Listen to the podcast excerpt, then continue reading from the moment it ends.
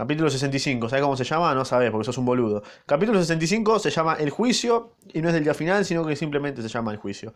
Así que nada, como da el culo, presta atención, ya está por terminar esta wea, ya no falta nada, quedan tres capítulos, este y dos más. Así que tranqui, para vos que estoy, fumaste 64 capítulos, muy bien, no te ganaste nada, solamente una felicitación. una felicitación sin más de un canal injunable del internet. Así que capítulo 65, El Juicio. Me odio, como tu vieja la noche. Era una noche tormentosa y lúgubre, gruesas nubes corrían por el cielo velando la claridad de las estrellas y la luna no debía aparecer hasta medianoche. A veces, a la luz de un relámpago que brillaba en el horizonte, se vislumbraba la ruta que se desarrollaba, blanca y solitaria. Luego, apagado el relámpago, todo volvía a la oscuridad. A cada momento, Athos, la puta madre, invitaba a D'Artagnan, siempre a la cabeza de la pequeña tropa, a ocupar su puesto, que al cabo de un instante abandonaba de nuevo, y no tenía más que un pensamiento, ir hacia adelante e iba. Bueno, si estás recontra perdido en un cumpleaños, lo escuchaste después de cinco días, bueno, te lo repaso. Em, están yendo a buscar a Milady para vengarse porque mató a la señora Bonacieux, la hija de Ramil puta esta, así que van a ir a vengarse.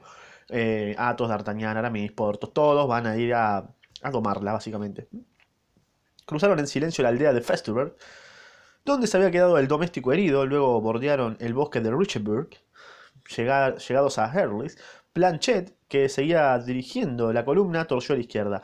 Varias veces Lord de Winter, Portos o Aramis habían tratado ¿no? de dirigir la palabra al hombre de la capa roja, que era un hombre desconocido, que también está en el capítulo anterior, antes de escucharlo. Pero a cada pregunta que le había sido hecha, él se había, él se había inclinado sin responder. ¿no? Los viajeros habían comprendido entonces que había una razón para que el desconocido guardase silencio, y habían dejado de dirigirle la palabra, ¿no? como que ya fue. Además, la tormenta crecía, los relámpagos se sucedían rápidamente, el trueno comenzaba a gruñir y el viento, precursor del huracán, silbaba en la llanura, agitando las plumas de los caballeros. La cabalgada se lanzó a galope tendido. Un poco más, un poco más allá de Fromelles, la tormenta estalló. Desplegaron las capas, quedaban aún tres leguas por hacerlas, hicieron bajo torrentes de lluvia, ¿no? Se largó ahí. F. D'Artagnan se había quitado su sombrero de fieltro, y no se había puesto la capa. Sentía placer de dejar correr el agua sobre su frente ardiente y sobre su cuerpo agitado por escalofríos febriles. En el momento que la pequeña tropa hubo pasado Goscal, iba a llegar a la posta, un hombre refugiado bajo un árbol se separó del tronco con el que había permanecido confundido en la oscuridad y avanzó hasta el medio de la ruta, poniendo sus dedos sobre sus labios. Athos reconoció a Grimaud. ¿Qué pasa? Exclamó D'Artagnan. ¿Habrán dejado Armentieres? Grimaud hizo con la cabeza un signo afirmativo. La puta madre. No, mira que se fue. Algo más va a pasar. O sea, ¿cómo puede terminar? Quedando tres capítulos. ¿Cómo, podría ser el cierre? No, entiendo. O sea, se escapa, cabe, le caben a todos. Ah, Grimaud, o sea, D'Artagnan rechinó los dientes, no va a decir la concha de mi madre. Silencio, D'Artagnan, dijo Athos. Soy yo quien me he encargado de todo. A mí me toca interrogar a Grimaud.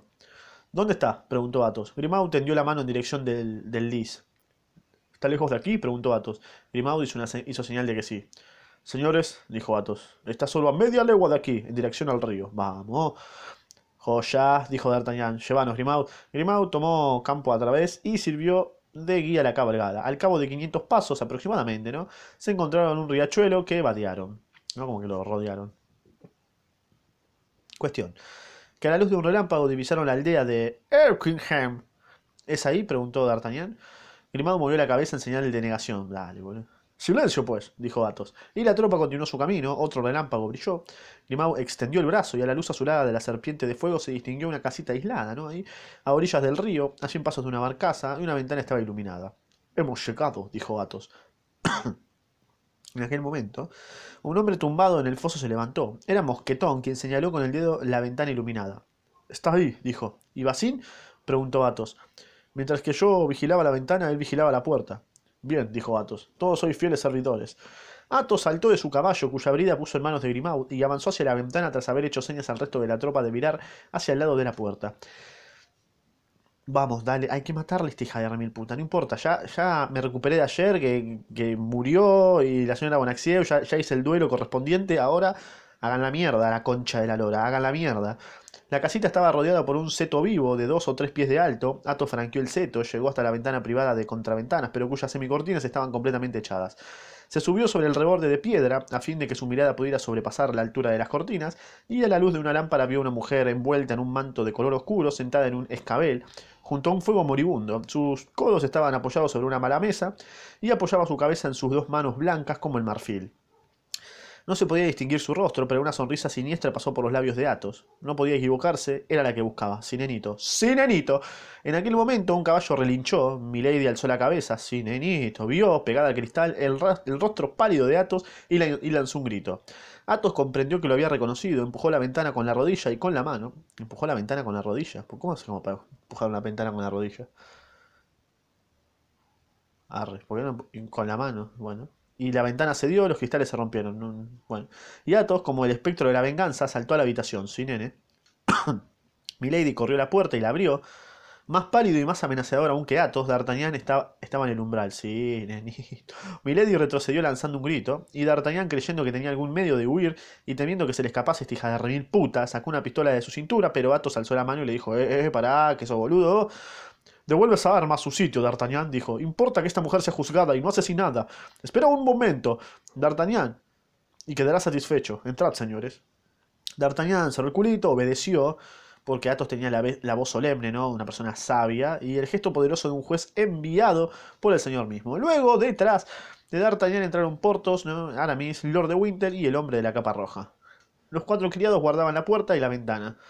Milady estaba caída sobre su silla con las manos extendidas como para conjurar aquella horrible aparición, y al ver a su cuñado lanzó un grito terrible. ¿Qué queréis, hijos de puta? exclamó Milady. Queremos, dijo Athos, a Charlotte Baxon, que se llamó primero Condesa de la Ferre y luego Lady Winter, baronesa de Sheffield. Yo soy, yo soy, murmuró ella en el colmo del terror. ¿Qué queréis? Queremos juzgaros por vuestros crímenes, dijo Athos. Seréis libres de defenderos. Justificaos si podéis. El señor D'Artagnan os va a acusar el primero. D'Artagnan se adelantó y dijo esto. Ante Dios y ante los hombres, dijo. Acuso a esta mujer de haber envenenado a Constant Bonaxeus, muerta ayer tarde. Se volvió hacia Portos y hacia Aramis. Nosotros somos testigos, ¿eh? No sé de dónde, capaz le sirve. Dijeron con un solo movimiento los dos mosqueteros. D'Artagnan continuó. ante Dios y ante los hombres, Acuso a esta hija de remil puta de haber querido envenenarme a mí mismo, con vino que había enviado de Viceroy, ah, ¿se acuerdan del vino de Anjou? Con una falsa carta como si el vino fuera de mis amigos. ¿Te acuerdas la concha de tu madre? Fuiste vos, ¿no? Forra de mierda. Dios me salvó, pero un hombre que se llamaba Brismont murió en mi lugar. Así que también fuiste vos, forra. Eh, nosotros somos testigos, ¿eh? Dijeron con la misma voz Portos y Anamis, capaz sirve. Ante Dios y ante los hombres acuso a esta forra de mierda de haberme empujado a asesinar al varón de Guardes y como nadie estuvo allí para atestiguar la verdad de esta acusación, lo atestiguo yo mismo, y me chupa un huevo porque lo digo yo. Y D'Artagnan pasó al otro lado de la habitación con Portos y Aramis. Os toca a vos, milord, dijo Athos. El varón se acercó a su vez. Ante Dios y ante los hombres, dijo, acuso a esta, esta mujer, ¿no? Está bastante buena, de haber hecho asesinar al duque de Buckingham. ¿El duque de Buckingham? El, ¿qué, el duque de Buckingham ha asesinado? exclamaron un solo grito, en un solo grito todos los asistentes. Sí, dijo el varón. Asesinado ante la carta de aviso que me escribisteis, hice detener a esta mujer, y la di para guardarla a un leal servidor, un boludo. Ella corrompió a aquel hombre, ella le puso el puñal en la mano, ella le obligó a matar al duque, que no. Y quizá en este momento Felton pague con su cabeza el crimen de esta furia, y mínimamente, ¿no? Un estremecimiento corrió entre los jueces ante la revelación de estos crímenes aún desconocidos. Esto no es todo, prosiguió Lord de Winter. Mi hermano, que os habéis hecho su heredero, murió en tres horas de una extraña enfermedad que deja manchas lívidas en todo el cuerpo. Hermana mía, ¿cómo murió vuestro marido? ¡Qué horror! exclamaron Portos y ¿Qué, ¿Por qué exclamaron eso? Horror. Asesina de Buckingham, asesina de Felton y asesina de mi hermano. Pido justicia contra vos, hija de remil puta, y declaro que, si no me la hacen, la voy a hacer yo, así que ¿para qué voy a la justicia? Saludos. Y Lord de Winter fue a colocarse junto a D'Artagnan, dejando el puesto libre a otro acusador. Milady dejó caer su frente en sus dos manos y trató de recordar sus ideas confundidas por un vértigo mortal. Ya estás domada, ya estás domada, no hay chance. Me toca a mí, dijo Athos, temblando como el león tiembla a la vista de la serpiente. Me toca a mí. Yo desposé a esta, mujer cuando era joven. ¿no? La, desposé a pesar de toda mi familia. Yo le di mis bienes, le di mi nombre. Y bueno, un día me di cuenta que esta mujer estaba marcada, que era una hija de puta. ¿no? Esta mujer estaba marcada con una flor de lis en el hombro izquierdo y me recabió. ¡Oh! Dijo Milady levantándose. Desafío que al que, me, que al que me encuentre en el tribunal que pronunció sobre mí esta sentencia infame. Desafío a que alguien encuentre a quien la ejecutó. Silencio, dijo una voz. Eh, esa, esta me toca a mí responder. Y el hombre de la capa roja se aproximó a su vez. ¿Quién es este hombre? ¿Quién es este hombre de mierda? exclamó Milady, sofocada por el terror y cuyos cabellos se soltaron y se deslizaron sobre su lívida cabeza como si hubiera estado vivo. Todos los ojos se volvieron hacia aquel hombre, porque para todos, excepto para Athos, era desconocido. Claro. Incluso Athos lo miraba con tanta estupefacción como los otros, porque ignoraba cómo podía estar él mezclando en algo, o sea, cómo podía estar él mezclado en algo tan horrible eh, que se desarrollaba en aquel momento. Tras haber acercado a Milady con paso lento y solemne, de modo que solo la mesa lo separaba de ella, el desconocido se quitó la máscara. Uf, ¿quién será? Milady miró algún tiempo con un tenor creciente aquel rostro pálido enmarcado entre cabellos y, pastillas negras, pastillas negras, cuya única expresión era una impasibilidad helada. Luego, de pronto, ¡Oh, no, no, no! dijo ella levantándose y retrocediendo hasta la pared. No, no, ¿Es una aparición infernal? No, no es él. ¡Auxilio, auxilio! exclamó con una voz ronca y volviéndose hacia el muro, como si hubiera podido abrirse un paso con sus manos. ¿Pero quién sos vos? exclamaron todos. Ah, ¿pero quién, quién sos vos? exclamaron todos los testigos de aquella escena. Preguntáselo a esa mujer, dijo el hombre de la capa roja, porque ya habéis visto que me, que me ha reconocido. ¡El verdugo de Lille! ¡El verdugo de Lille! exclamó. ¿Quién es este? exclamó Milady, presa de un terror insensato y aferrándose con las manos al muro para no caer. Todo el mundo se apartó y el hombre de la capa roja permaneció solo, de pie en medio de la sala. Oh, gracias, gracias, perdón, exclamó la miserable cayendo de rodillas. Ya estás redomado. El desconocido dejó que se hiciera el silencio de nuevo. ya os decía yo que me había reconocido, ¿eh? Sí, soy yo, el verdugo de la ciudad de Lille. Y esta es mi historia. Uf. Todos los ojos estaban fijos en aquel hombre cuyas palabras esperaban con una ávida ansiedad. Sí, yo me incluyo, ¿eh? O sea, me interesa saber quién sos, bro. Esta joven era en otro tiempo una muchacha tan bella como bella soy. Era religiosa en el convento de las benedictinas de, Templemar. un joven cura, de corazón sencillo y creyente, servía de la iglesia de aquel convento. Ella emprendió la tarea de seducirlo, como siempre, y triunfó. Sedujo, sedujo un santo, ¿no? Bueno, los votos de, los dos eran sagrados y irrevocables. Su relación no podía durar mucho tiempo sin perderlos a los dos. Bueno, consiguió de él que se marcharan ambos de la región, pero para marcharse de la región, para huir juntos, para alcanzar otra parte de Francia, donde pudieran vivir tranquilos, sin que nadie les rompa las pelotas porque serían desconocidos, que hacía falta guitas, ¿no? Ni el uno ni la otra lo tenían, unos pobres de mierda. El cura robó los vasos sagrados, y luego los vendió. Pero cuando se aprestaban a huir juntos, los dos fueron detenidos. Ocho días después, ella había seducido al hijo del carcelero, otra vez, y se había escapado. Una puta. El joven sacerdote fue condenado a 10 años de grilletes y a la marca.